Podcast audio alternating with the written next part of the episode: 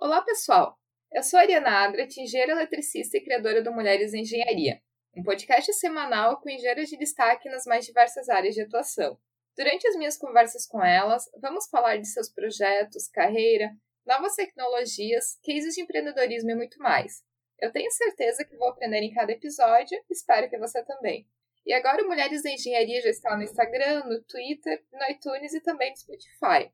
Você pode seguir o podcast por esses lugares ou então acessar o site www.mulheresdaengenharia.com. E a minha convidada para esse episódio é Ingrid Rosa, engenheira química que atua como chefe de serviço de licenciamento de indústrias de petróleo, gás e energia no INEA, Instituto Estadual do Ambiente do Rio de Janeiro. Eu tenho certeza que vou aprender muito com a nossa conversa e espero que você também.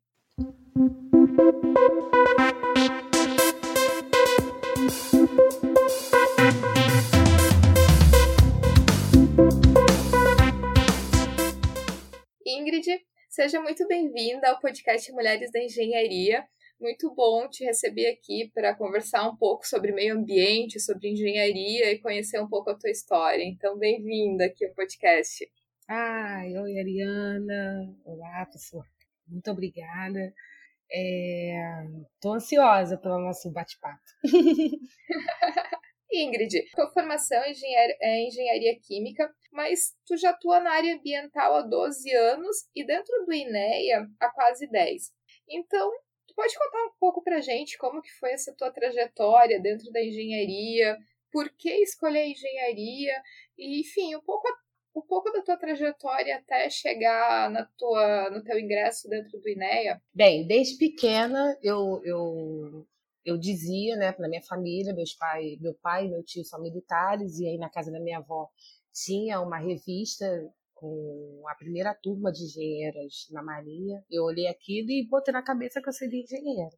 Esse sonho me perseguiu a minha vida acadêmica inteira. No segundo grau, eu fiz escola técnica, fiz técnica eletrônica e por obra do destino, eu fui fazer estágio dentro da Marinha. Chegando lá, eu percebi que não era bacana ser praça, não, que o bacana era ser oficial. Então eu botei na minha cabeça que eu tinha que perseguir aquele sonho que eu tinha almejado desde pequena. Fiz vestibular para engenharia eletrônica, engenharia elétrica, telecomunicações na época, e por causa dos semicondutores, eu coloquei também engenharia química. Eu escolhi a engenharia química, é, passei para a Universidade Rural do Rio de Janeiro e chegando lá, eu me apaixonei assim pela questão ambiental. Paralela a isso, eu já era praticante da filosofia messiânica que faz essa coisa né, da nossa conexão com a natureza. Então, o meu ambiente meio que me pegou de assalto, diferente dos meus colegas, né?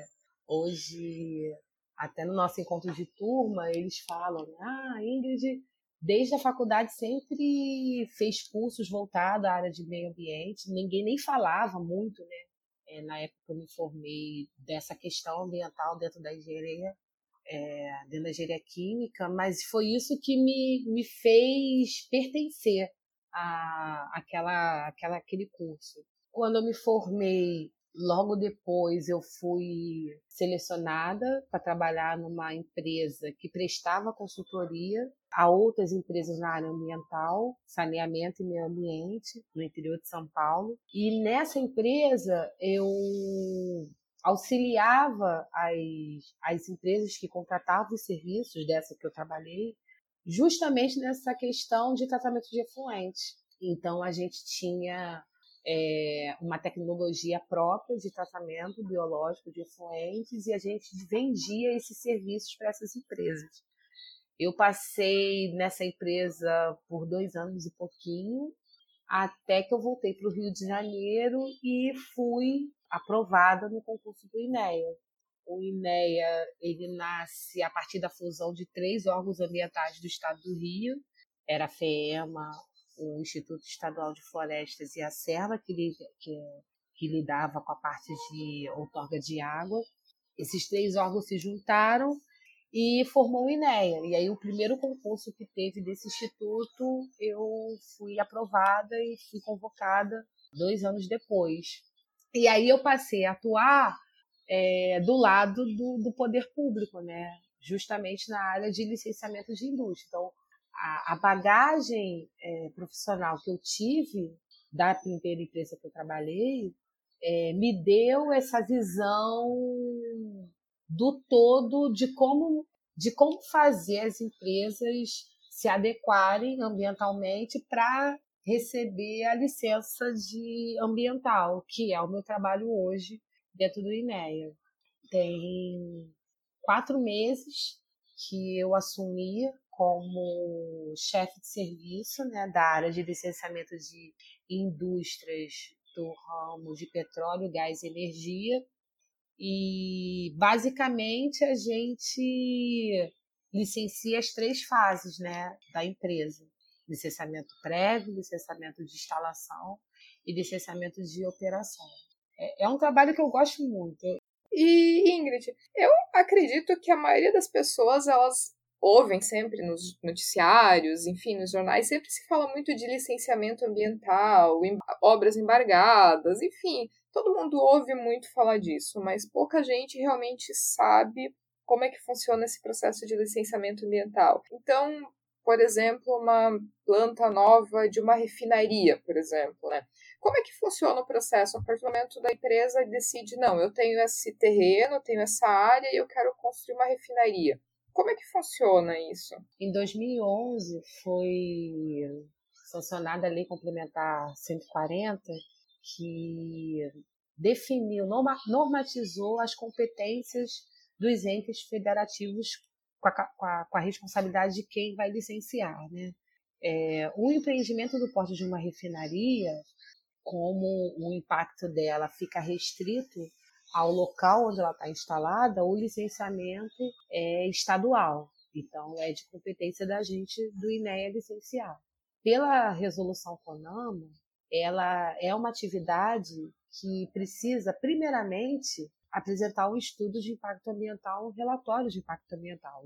Então, falado aí a rima. É um do, do, do, dos pré-requisitos para a emissão da licença prévia. A licença prévia é aquela que vai aprovar a localização daquele empreendimento.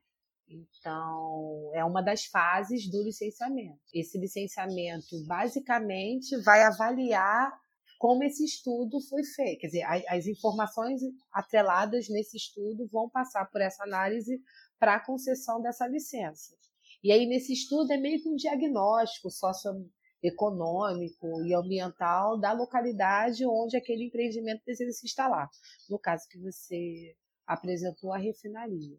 Pois bem, a licença prévia é emitida, então subentende-se que ela foi aprovada no local onde ela se pretende instalar, e a próxima etapa é a apresentação dos projetos ambientais atrelados àquela operação de refino e os sistemas de controle ambiental atrelados a cada aspecto envolvido no processo. Então, o que é feito com as emissões atmosféricas que vão vir é, que vão ser emitidas no flare ou no topo das chaminés ou no topo da torre de destilação, por exemplo. É, os efluentes líquidos que, que são gerados a partir de, por exemplo, da lavagem dos gases de topo da refinaria, se esse líquido não for reaproveitado na própria torre, o que ele pode ser feito quando descartado no corpo receptor, por exemplo.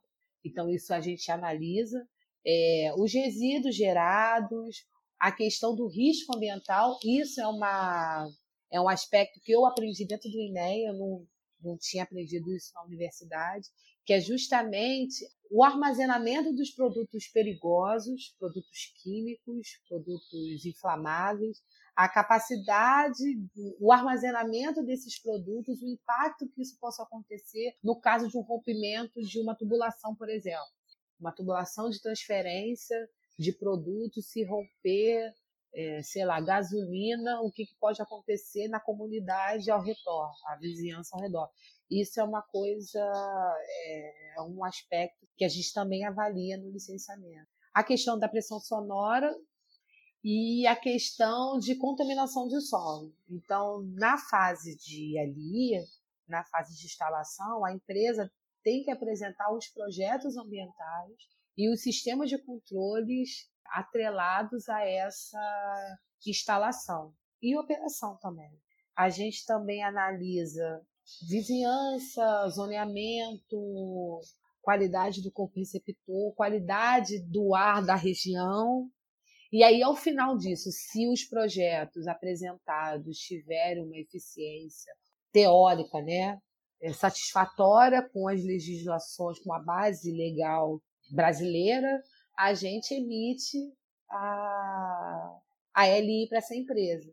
Dentro da LI, dentro das restrições, é, a empresa está apta a fazer testes pré-operacionais e esses testes pré-operacionais são necessários para a gente, na prática, ver se aqueles projetos que foi apresentados estão de acordo com a base, as normas legais vigentes.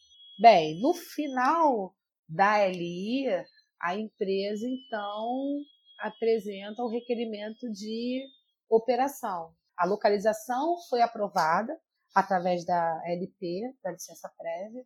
Os projetos ambientais e os sistemas de controle instalados também foram aprovados através da LI e na LO, que é a fase de operação propriamente dita, a refinaria, é, quer dizer, vão ser avaliados de fato como é o comportamento dessa refinaria frente a esses aspectos ambientais. Então, naquele momento, a gente vai entender, por exemplo, se a purga da torre, que é encaminhada para um sistema de tratamento, se esse lançamento ao corpo receptor está atendendo aos padrões ambientais vigentes, se a emissão da chaminé ou se a queima para o flare de um determinado poluente atmosférico possa impactar isso na bacia aérea, é, ele é mitigado, essa, essa, esse lançamento é mitigado. Se os resíduos estão acondicionados e, e armazenados de forma adequada para evitar contaminação do solo, por exemplo, se a questão do risco, da capacidade de armazenamento de produtos está sendo eficiente, enfim. A LO é como se fosse atestado de que ó, a sua refinaria está ok, você está apto a operar propriamente dito. Pela nossa base legal, que é a, o decreto né, INEA 44820, que foi modificado por um outro decreto, a licença pode variar, a licença de operação, por exemplo, pode variar de 4 a 10 anos. Depende do porte, do potencial poluidor que, e do impacto ambiental que aquela atividade, no caso a refinaria, ela está enquadrada. É assim o nosso trabalho. Nosso trabalho passa desde o licenciamento de uma refinaria, que foi o exemplo que você deu, mas a gente licencia subestação de energia, a gente licencia indústria de bebidas, empresas prestadoras de serviços navais, estaleiros, terminais de, de marítimos, é, terminais de portuários. Tem uma gama de, de atividades no Rio de Janeiro que passa pelo licenciamento no INEA. E, Ingrid, até de curiosidade, porque dentro do estado do Rio de Janeiro, a área de oil and gas ela é muito forte. Entre os estados brasileiros, é, ela se sobressai no estado do Rio de Janeiro. E esse licenciamento de vocês, ele engloba tanto a parte terrestre quanto a parte marítima, por exemplo, de algum empreendimento, plataforma, por exemplo, entraria nesse licenciamento ambiental do INEA? É, é, é aquilo que eu falei da lei complementar 140. É, se o impacto daquela atividade for disseminado entre dois ou mais estados, esse licenciamento não é mais de competência do estado. Então, no caso de plataformas que o, o né, fica a plataforma fica offshore e aí ela está na bacia de Campos, que é localizada no Rio de Janeiro, mas ela pode se estender até o Espírito Santo. Esse impacto ele, ele, ele compreende dois ou mais estados. Então, esse licenciamento fica com, o IBAMA e CMBio. Se o impacto for local, é, vamos dizer, estadual, ele fica restrito ao estado, é, o licenciamento é nosso, por exemplo. A gente lá tem diversas empresas prestadoras de serviços em estaleiros. Quer dizer, é uma atividade onde a unidade administrativa fica localizada num bairro ou numa cidade no Rio de Janeiro, mas ela faz isso em diversos pontos do estado.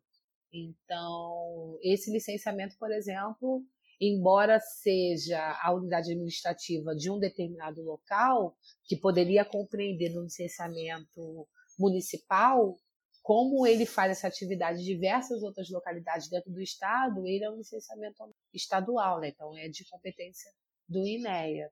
Então a refinaria do, a Reduc é licenciada pelo INEA, os terminais da Transpetro, né, de oleoduto, é o trecho terrestre é licenciado pelo INEA. Mas, por exemplo, um, uma operação de transferência de óleo entre navios em área fundiada, por exemplo, é, não é feito pela minha gerência, mas é feito dentro do, do, do INEA, num outro setor. Então, essa, essa característica de impacto local, nacional e, e restrita ao município é o que define de quem é a competência para o licenciamento. E depois, por exemplo, assim, uma refinaria ou qualquer empreendimento, vocês dão a licença ambiental, que vai ser uma licença por um determinado período de tempo, por exemplo, quatro anos. Como é que funciona depois esse processo de re renovação? E até assim, é, esse processo ele passa por uma análise documental né, de se estender, ou existe realmente pessoal de campo, vistoria, que vai nas instalações, faz toda a avaliação, e até tu pode comentar, assim, de maneira geral, alguns critérios, até, por exemplo, no caso de o que, que é cobrado, por exemplo, em, de ação de contenção, no caso de uma emergência? É, hoje no INEA, ele criou uma diretoria de pós-licença, ou seja, a minha a área que eu trabalho é como se estivesse analisando a empresa para a concessão da licença. A licença, uma vez sendo emitida, ela passa para a responsabilidade dessa coordenadoria de acompanhamento. E qual é o trabalho das duas, né? Tanto da minha área, né, do meu setor, que atua no pré-licença, quanto dessa coordenadoria que atua no pós-licença. A análise não é somente documental, a gente faz vistoria, na verdade, é o princípio básico do nosso trabalho, é ir a campo, é fazer vistoria, é evidenciar é, aspectos, desconformidades e conformidades com relação àquela atividade pleiteada, seja ela instalação ou operação.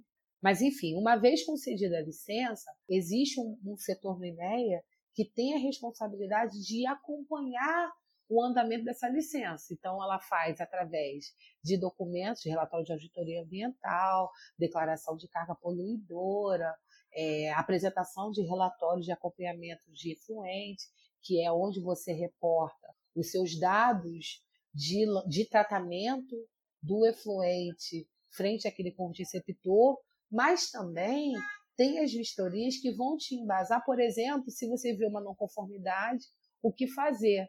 A nossa comunicação é através de notificação e em caso de, de é, uma conduta lesiva ao meio ambiente, a gente emite autos de constatação que depois viram autos de infração e aí vira multa. Então esse é o dia a dia de trabalho de um analista ambiental dentro do órgão ambiental, seja ele na fase de pré-licença, que é a área que eu trabalho, quanto na área de pós-licença. E assim, mais uma curiosidade também, qual é o número médio, por exemplo, de solicitações dessa pré-licença que vocês recebem por mês? Assim, é um volume muito alto, porque aqui a gente está falando basicamente de obras maiores, né? Vocês chegam a atuar também em obras de pequeno porte, ou isso fica restrito mais a, a médio, grandes empreendimentos? É, eu, eu, não, eu não sei te precisar quantos processos de licenciamento entram anualmente no INEA. Eu sei que são muitos.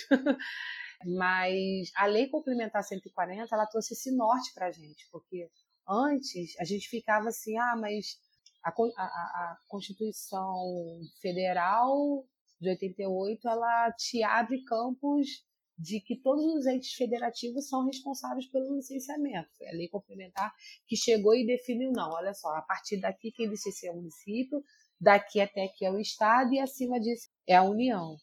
O INEA, é, através de procedimentos e decretos e resoluções, ele tem melhorado o sistema de licenciamento das empresas.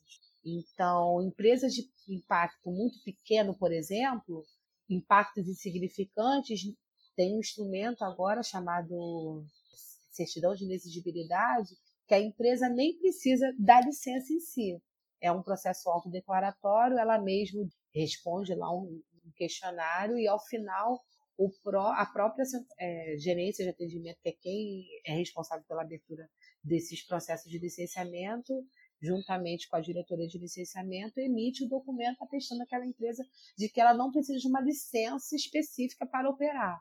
Acontece isso muito, por exemplo, no caso da, da minha área de trabalho, linhas de transmissão de energia.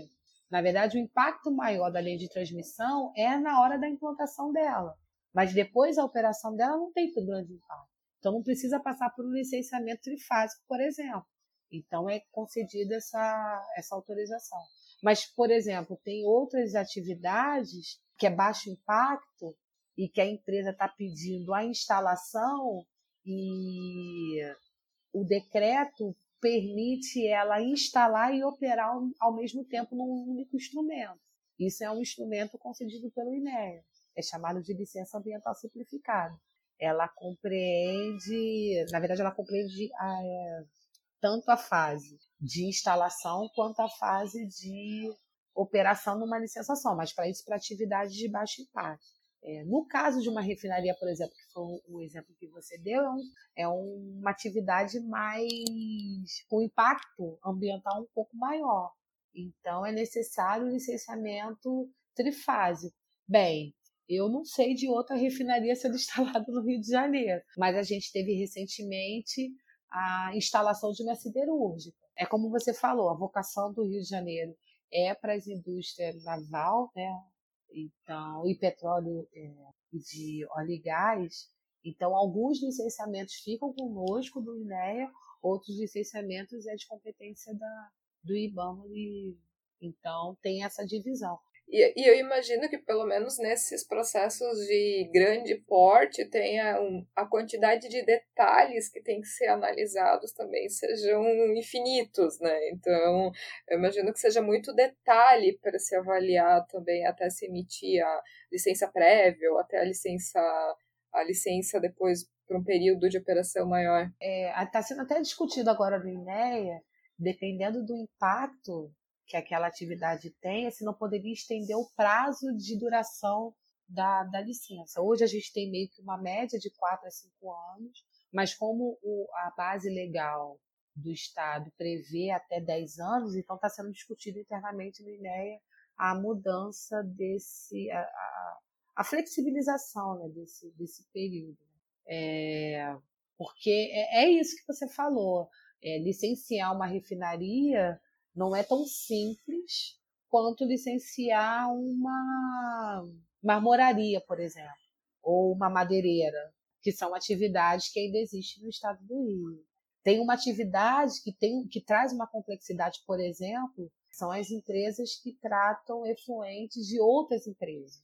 Embora ela tenha um, um tratamento de efluente meio é, consolidado no mercado, né? basicamente os tratamentos já são é, conhecidos pela, pela, pelo mercado, mas essa questão de você trazer diferentes efluentes para o mesmo lugar, tem a questão de transporte envolvido, tem a questão da tratabilidade, da, da, da característica daquele efluente que está sendo levado para aquela estação de tratamento. Isso traz um impacto que é significativo, mesmo sendo, se você pensar um grosso modo, que seja uma estação de tratamento é, de efluente puramente simples. Então, isso que é o bacana, eu acho, da área ambiental que dá mais para gente, engenheiro de formação. E, Ingrid, até entrando num assunto um pouco é, espinhento, assim, quando a gente fala de, de toda essa parte ambiental, a gente tem muito o tema de preservação ambiental, de se preservar matas, rios, todo o meio ambiente. Só que a contrapartida, às vezes, a gente tem a parte do próprio desenvolvimento industrial, interesses econômicos para dar um contraponto a esse lado de preservação. Como é que vocês lidam e vocês até trabalham com esses diferentes interesses de é, existem interesses econômicos, existem, eu acredito que interesses políticos que acabem, acabam atuando dentro é, do INE, exercendo, obviamente, uma, uma pressão econômica, pressão, uma pressão política. Então, como se tornar isento e como que vocês direcionam ou vocês dão a tratativa a, por um lado, preservar o meio ambiente e também a não se deixar levar ou não se deixar influenciar de uma maneira negativa por toda essa pressão de não, temos que liberar a licença ambiental, porque, enfim, a construção daquele empreendimento vai trazer um avanço econômico, vai gerar empregos, né? Existe todo, todo esses, esse, esses dois lados que, que é preciso se equilibrar de uma maneira coerente. Então, o que, que tu tem a dizer sobre isso? Assim, como que vocês encaram esse, essa disputa? É, Ariana, ainda mais no momento atual, né? ainda mais nesse momento atual. É... Enfim, é, é, é muito difícil, né? A gente tem que sim manter um equilíbrio entre essa questão econômica e, e a gente sofre sim uma, uma pressão pelo desenvolvimento econômico do Estado frente a essa questão ambiental. Não é à toa que o termo desenvolvimento sustentável se tornou um, um termo, é, um neologismo. Né? É, eu gosto muito de, de, eu vou parafrasear um professor é, chamado é, Sérgio Anversa, ele disse é, uma coisa muito interessante. É, a gente vive no mundo capitalista, então é, a base do tripé capitalista é a base do lucro e, e enxerga o meio ambiente como um serviçal desse, desse modelo econômico. Bem, se a gente partir desse pressuposto, de fato, é, esse conflito econômico, ambiental, é, é, é até desumano, né? Porque a, a, a veia ambiental vai perder sempre. Ele fala que a gente deveria pensar em, ao invés de desenvolvimento sustentável, que são de uma maneira antagônica, né? Não dá para como é que você pensa desenvolvimento sem uma questão de sustentabilidade, pensar em conceitos ecoeficientes. Eu acho que é isso que a gente faz lá no órgão ambiental. É, quando a gente pensa em, em como equilibrar essas duas variáveis, a gente tem que pensar que não, não é desejo de nós, analistas, é, comprometer o desenvolvimento do Estado do Rio de Janeiro. Muito pelo contrário. A gente entende que a veia ambiental ela possa dar sustentação a esse desenvolvimento. Mas como é que a gente vai fazer isso? A gente vai fazer isso à torta e à direita? A gente vai fazer isso obedecendo aos padrões ambientais que já estão aí. Então, se você empreendedor deseja instalar uma indústria, mas pense em, por exemplo, utilizar carvão vegetal como combustível, sendo que hoje já está sendo disseminado diversas outras fontes de energia renováveis, por que, que você não opta por isso? Esse é o papel nosso. O nosso papel não é dizer para o empreendedor que não, você não vai vir instalar aqui porque você está com um combustível mais poluente, né? Mas por que, que você não busca alternativas de mudar, por exemplo, a sua matriz energética? Por que, que você não busca materiais que possam ter um retorno para o meio ambiente de maneira mais satisfatória? Por que, que ao invés de você lançar o seu efluente no corpo-receptor, você não, não reutiliza ele em outra etapa do seu processo? Esse é o nosso papel. E aí eu acho que a gente consegue com essa postura, minimizar esses conflitos. É, isso, é, isso é, uma, é, uma, uma, é um olhar pessoal meu, né? Até por isso que eu optei por trabalhar dentro do meu ambiente. Aí você imagina, eu como engenheiro, ter esse viés holístico mesmo, né? A gente, a gente é natureza pura, então é, é complicado a gente ver um, um empreendimento sem esse comprometimento. Então, o nosso papel como analista ambiental não é impedir o desenvolvimento, mas sim mostrar ao empreendedor que existem outras formas dele empreender, mais ecoeficiente e não simplesmente é, sustentável. Até porque essa palavra é difícil. Como é que você vai sustentar num modelo onde, por exemplo, todo mundo quer ter um carro. todo mundo quer ter carro. Então, até porque né, a gente tem uma deficiência de transporte público, essas questões. Então, por que, que a gente, então, ao invés de ter carros movidos a, a gasolina, por exemplo, a gente não incita a refinaria melhorar a, a produção de refino onde o grau de octanagem seja alto e com isso o impacto no escapamento do carro seja minimizado. É, é, é esse, eu acho que é, o, que é o nosso papel, assim, como analista ambiental. É ter esse olhar. É difícil? Às vezes sim, porque às vezes o empreendedor não, não deseja isso. Às vezes por uma questão econômica, assim, às vezes o cara não tem grana para investir. Mas se ele já tiver boa vontade, esse diálogo fica mais fluido, sabe? Eu acho que é isso que a gente que trabalha com o meio ambiente tem que, tem que olhar. A gente está no Rio de Janeiro. A gente tem privilégio, e, e, aí eu tenho que tirar o chapéu mesmo, com todas as mazelas que tem o nosso, nosso estado, mas a gente tem a oportunidade de estar num lugar onde a natureza está aqui, respirando diariamente. O INEA, ele fica às margens da Baía de Guanabara, então é, é muito lindo você é, trabalhar sabendo que você está auxiliando na recuperação ambiental daquele local. Então, se eu pudesse dar uma dica para quem deseja trabalhar com o meio ambiente, é ter essa conexão com o todo. E isso não é só é, não é só através de notificação o tempo todo, entendeu?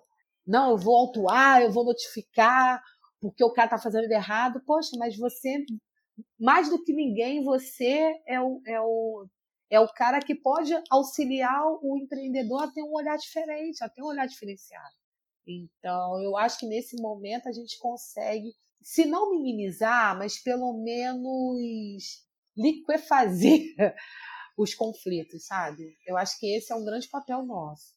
E, e, eu espero mesmo que a gente, que a gente, pelo menos na equipe, né, que eu atualmente coordeno, esse é, um, é, um, é uma das coisas que, eu estimulo, sabe? que, que a gente pode fazer? Problema a gente tem um monte para trazer, mas qual é a solução? Imagina, uma empresa com não sei quantos mil funcionários ou aquela madeireira que tem cinco funcionários, a gente sabe do problema social que é se aquela empresa fechar. Meio ambiente também é isso, né? Meio ambiente não é só recuperação do, do físico, né? Tem essa questão social atrelada. Então, é, quem somos nós para achar que o melhor é fechar aquela empresa? E o impacto que aquilo está lá, vai deixar aquela empresa de qualquer jeito? Então, acho que é esse olhar, tem que partir de nós mesmo, nós que estamos ali no, no, no órgão, né? Tu até comentou ali sobre quem quer trabalhar com meio ambiente, até tu pode comentar um pouco da tua equipe, ela é formada por que especialidades. Então, às vezes a gente pensa muito em quem vai trabalhar na área ambiental como um engenheiro florestal ou alguém com uma formação muito relacionada a isso. Mas que áreas que fazem parte da tua equipe? Quão multidisciplinar isso é? A equipe nossa do licenciamento de indústrias, ela basicamente é formada por engenheiros químicos, químicos e biólogos. Mas é claro que a, que a minha área não é o todo do instituto. Então, vai ter empreendimentos que vai precisar do apoio do engenheiro florestal, por exemplo. Por exemplo, essa questão de, de qualidade do, dos rios, de faixa marginal de proteção, por exemplo. Isso quem faz são os geógrafos, os geólogos, os, hidró, os hidrólogos.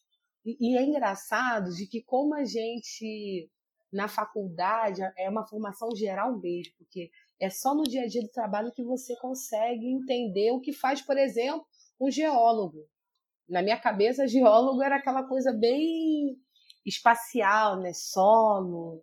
Não, o cara entende de, de velocidade de, de, da correnteza.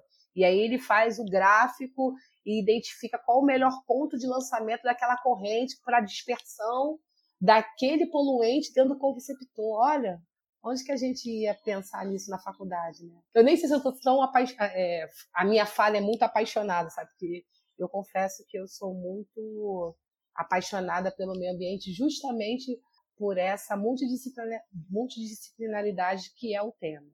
A nossa área, por exemplo, eu, eu, eu fiz parte de um licenciamento de um terminal de contêineres que eu tive que pedir apoio aos biólogos com relação ao boto cinza, por exemplo.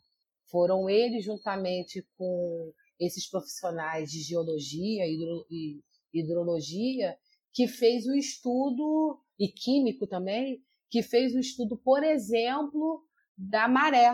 Então, assim, olha só, esse, o escoamento desse efluente não pode ser aqui, porque aqui é onde passa a rota dos botos e isso pode causar um dano no boto. Então, essa equipe multidisciplinar elaborou uma restrição de licença para a empresa cumprir, evitando, por exemplo, o contato daquele poluente para aquela população marinha. Vou dar um outro exemplo. Né? Eu falei da questão da licença prévia. No estudo de impacto ambiental, é importante ter um sociólogo, um assistente social que vai cuidar, por exemplo, da comunidade diretamente afetada por aquela barragem, por exemplo. A, a, a localização de uma barragem pode interferir diretamente na, na dinâmica que aquela população local tem com aquele, com aquele lugar. E eu, na minha formação, eu não consigo ter acesso àquela, a essa ação. Então, tem uma parte social que traz isso para dentro de um estudo de impacto que pode interferir, por exemplo, se aquela atividade pode não estar instalada naquele local. Na verdade, nem sei se é só multidisciplinaridade, mas eu acho que essa interdisciplinaridade.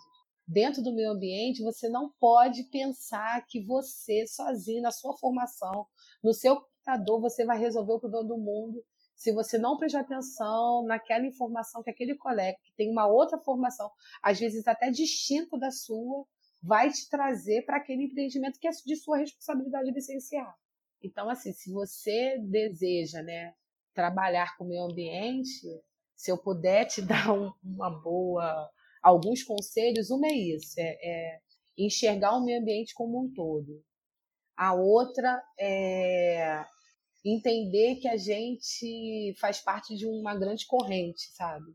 Enxergar que a gente, para o meu ambiente funcionar bem, eu não posso enxergar o empreendedor como mal, eu tenho que ajudar ele, porque ele não tem esse olhar, eu que tenho, então eu tenho que trazer ele para isso e a gente entrar numa conta. É, eu acho que tem que acabar um pouco com essa mentalidade de inimigos, né? De que o licenciador ele é inimigo do empreendedor. Então, ao invés de, de inimigos, mudar um pouco essa mentalidade para uma para algo mais colaborativo. Então, acho que esse, é, é essa mentalidade que a gente ainda precisa trabalhar um pouco para melhorar, e isso em diversos setores, né? De acabar um pouco de a rixa para alguma coisa mais colaborativa. Principalmente para os anos que estão para vir, sabe? Eu acho que a gente que trabalha na área ambiental, a gente precisa chamar o lado do empreendedor para um papo mesmo. A gente faz muito isso lá no INEA, de chamar o empreendedor, porque o olhar dele não é um olhar ambiental, a gente já entendeu isso. Quem tem um olhar ambiental para aquele empreendimento somos nós. Então, é chamar o camarada mesmo para conversa, olha, e se você for por aqui? Aí o cara pode falar, ah, mas eu nem pensei nisso, a minha rentabilidade não vai. Mas olha só, você não vai ganhar agora, mas olha isso a longo prazo. A variável ambiental é uma variável de longo prazo. Não dá para resolver o problema ambiental a curto prazo. A gente, na verdade, só enxuga gelo a curto prazo, né? E aí lá na frente a gente vai ter que rever todos esses processos de novo. Então, e quando não, não há a solução ideal para ambos os lados, pelo menos a gente chega num ponto onde é possível. É um trabalho que demanda tempo? Sim. É um trabalho que demanda esforços, sim. É um trabalho que até possa estender o prazo para a concessão da licença, sim. Mas se no final tudo sair adequado, a gente tem a legislação ambiental para nos embasar. A gente não pode fugir da regra. Não dá para fazer fora da caixa. A legislação ambiental nos norteia. Então, chama o camarada e fala: olha, dá para a gente fazer isso aqui.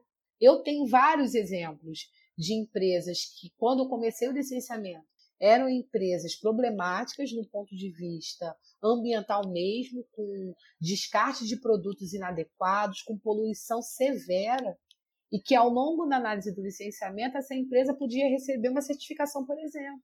Eu tenho orgulho disso, sabe? De no final, e eles também, porque eles reconhecem, poxa, a minha produção de bebidas, por exemplo, não tinha problemática com a questão de água, por exemplo. E hoje eu já tenho implementado um programa de eficiência, quer dizer, a, a, a redução na captação da água no corpo receptor é um dos fatores para PL dos funcionários. Olha só que bacana. Quem fez isso? Foi o cara do meio ambiente. Então, já que a gente fala tanto de desenvolvimento sustentável, eu só consigo acreditar nesse desenvolvimento sustentável se a variável ambiental não vier suportando, né? não vier dando, servindo a, a economia. Eu acho que o olhar tem que ser diferenciado nesse sentido. Nossa, mas muito bacana, Ingrid. É legal assim ver o, o carinho e o amor que tu tem quando tu fala dessa parte ambiental e de todos os ganhos e de como isso é importante, assim. Então, uma coisa que eu acho muito bacana é de poder ouvir, mais do que ouvir e aprender, mas poder ver justamente essa paixão, assim, pelo que faz e por gostar do que faz. Eu acho que isso é muito, muito legal, assim, de trazer as engenheiras aqui para poder passar um pouco isso para quem está ouvindo o podcast também. E mas Ingrid, para finalizar, assim, pode até deixar uma mensagem para quem está ouvindo, principalmente para as meninas, relacionado assim à, à, carreira, um conselho de vida, porque tu já está há alguns anos é, no mercado de trabalho, já passou por diversas situações, já aprendeu bastante com isso também. Então, que mensagem que tu deixaria para quem está ouvindo? Venha para o meu ambiente.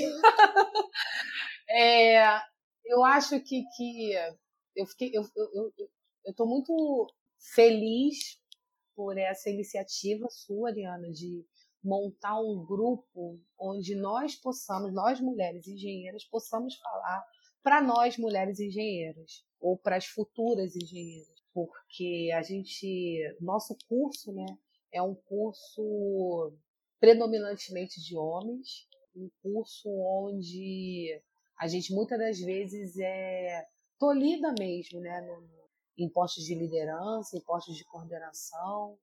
Então é, é, é, é muito legal ver iniciativas como a sua de falar para nós, mulheres, porque no mesmo tempo que eu estou falando, eu me ouço, né? Então eu também faço um, um processo meio que reflexivo de como me enxergar nesse mundo da engenharia, né? Eu acho que a primeira coisa é você gostar do que você está fazendo eu dentro da engenharia eu busquei aquilo que me dava amor e prazer. Então, eu amo trabalhar com o meio ambiente porque eu gosto disso. Eu gosto de, de saber que a, eu faço algo não somente para mim, mas eu faço isso para tantas pessoas. Se o meu trabalho é bom, tantas outras pessoas vão vão ter é, também esse resultado para a vida delas. Então, isso me faz muito feliz. Então, acho que a primeira coisa é você gostar do que do que você está fazendo, porque o nosso curso não é fácil, né? Vamos combinar que o nosso curso não é fácil. Então, muitas das vezes eu tive vontade de desistir, mas aí eu fazia, eu fazia esse meio que esse jogo de, cara, mas é, por que, que eu quero isso? E aí eu me remetia a essas questões da minha relação com o universo. Então, eu acho que esse é um, é um, é um conselho, né? Se eu puder, se conselho é bom, então uma coisa que eu falo é é você gostar do que você faz. A outra coisa é olhar para a mulher engenheira com o olhar da, da não rivalidade, sabe? Eu acho que é, a gente já está num mundo extremamente competitivo, então entre nós é necessário a gente olhar uma para as outras com o olhar da compaixão e da parceria. Olhar para aquela mulher que às vezes está lá sozinha numa mesa de, de, direção e se enxergar, caraca, ela está lá sozinha, eu posso estar tá lá ajudando ela. É, eu não posso deixar né, de, de, de citar, mas aí vai um recado para as minhas irmãs, sabe? Para você, mulher negra, que assim como eu decidiu e escolheu a, a carreira da engenharia, estamos juntas, sabe? Não desista, você você pode, você você é capaz de estar onde você está, não se acovarde. Tem uma música do Candei que fala: olha o sol de frente. Então, é, eu acho que esse recado, sabe? Uma sobe e puxa a outra, não é em vão. e, e, que todas nós possamos olhar, é, e aí eu vou puxar a sardinha para o meio ambiente, tá?